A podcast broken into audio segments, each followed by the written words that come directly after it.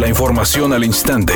Grupo Radio Alegría presenta ABC Noticias. Información que transforma. El secretario de Salud en el Estado, Manuel de la O, opinó que la estrategia de vacunación va lenta y es la que realiza el gobierno federal, ya que no ha tenido los resultados que se quisieran, pero agregó que no es fácil dadas las condiciones del país. Por otra parte, señaló que los países que invirtieron en investigación, como Israel, Emiratos Árabes Unidos y Estados Unidos, avanzan muy rápido porque se trataba de una carrera contra la muerte.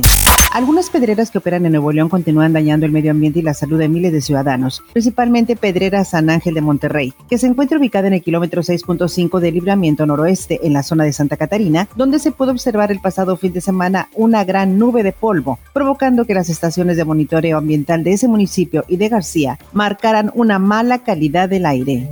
La Comisión Nacional de Derechos Humanos documentó el año pasado 709 denuncias en contra de elementos de la Secretaría de la Defensa Nacional y la Guardia Nacional por presunta violación a las garantías individuales. El órgano humanitario dijo que en 2020 abrió 359 expedientes por denuncias contra el ejército mexicano y 350 contra miembros de la Guardia Nacional, por lo que emitió recomendaciones a las instancias señaladas para que aclaren supuestos hechos de violación a derechos humanos.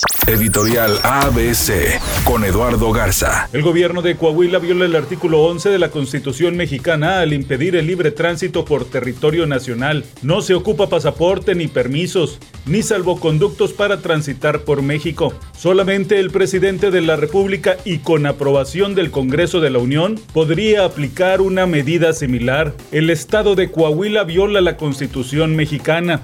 El gobierno federal debe actuar contra esta flagrante violación a la constitución de nuestro país, es mi opinión y nada más.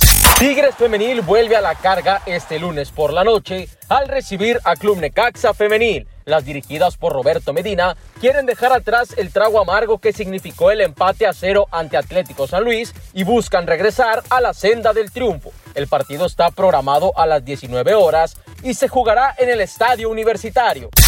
Jennifer Lawrence regresó al trabajo después de sufrir una lesión en el ojo en el set de su nueva película. La actriz fue fotografiada el sábado filmando Don't Look Up en Boston, Estados Unidos, con su coprotagonista Timothy Chalamet. La producción se detuvo temporalmente el viernes después de que la estrella ganadora del Oscar se lastimara después de ser alcanzada por unos escombros que salieron disparados en una explosión, planificada como parte de los efectos especiales del filme.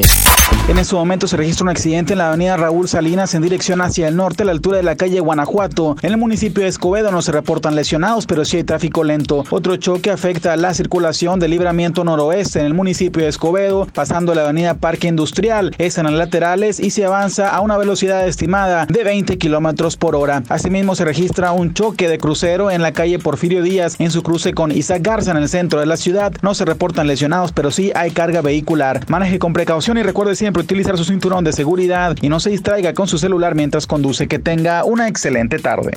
Es una tarde con escasa nubosidad. Se espera una temperatura mínima que oscilará en los 20 grados. Para mañana martes 9 de febrero se pronostica un día con cielo despejado. Una temperatura máxima de 30 grados, una mínima de 16. La temperatura actual en el centro de Monterrey 28 grados.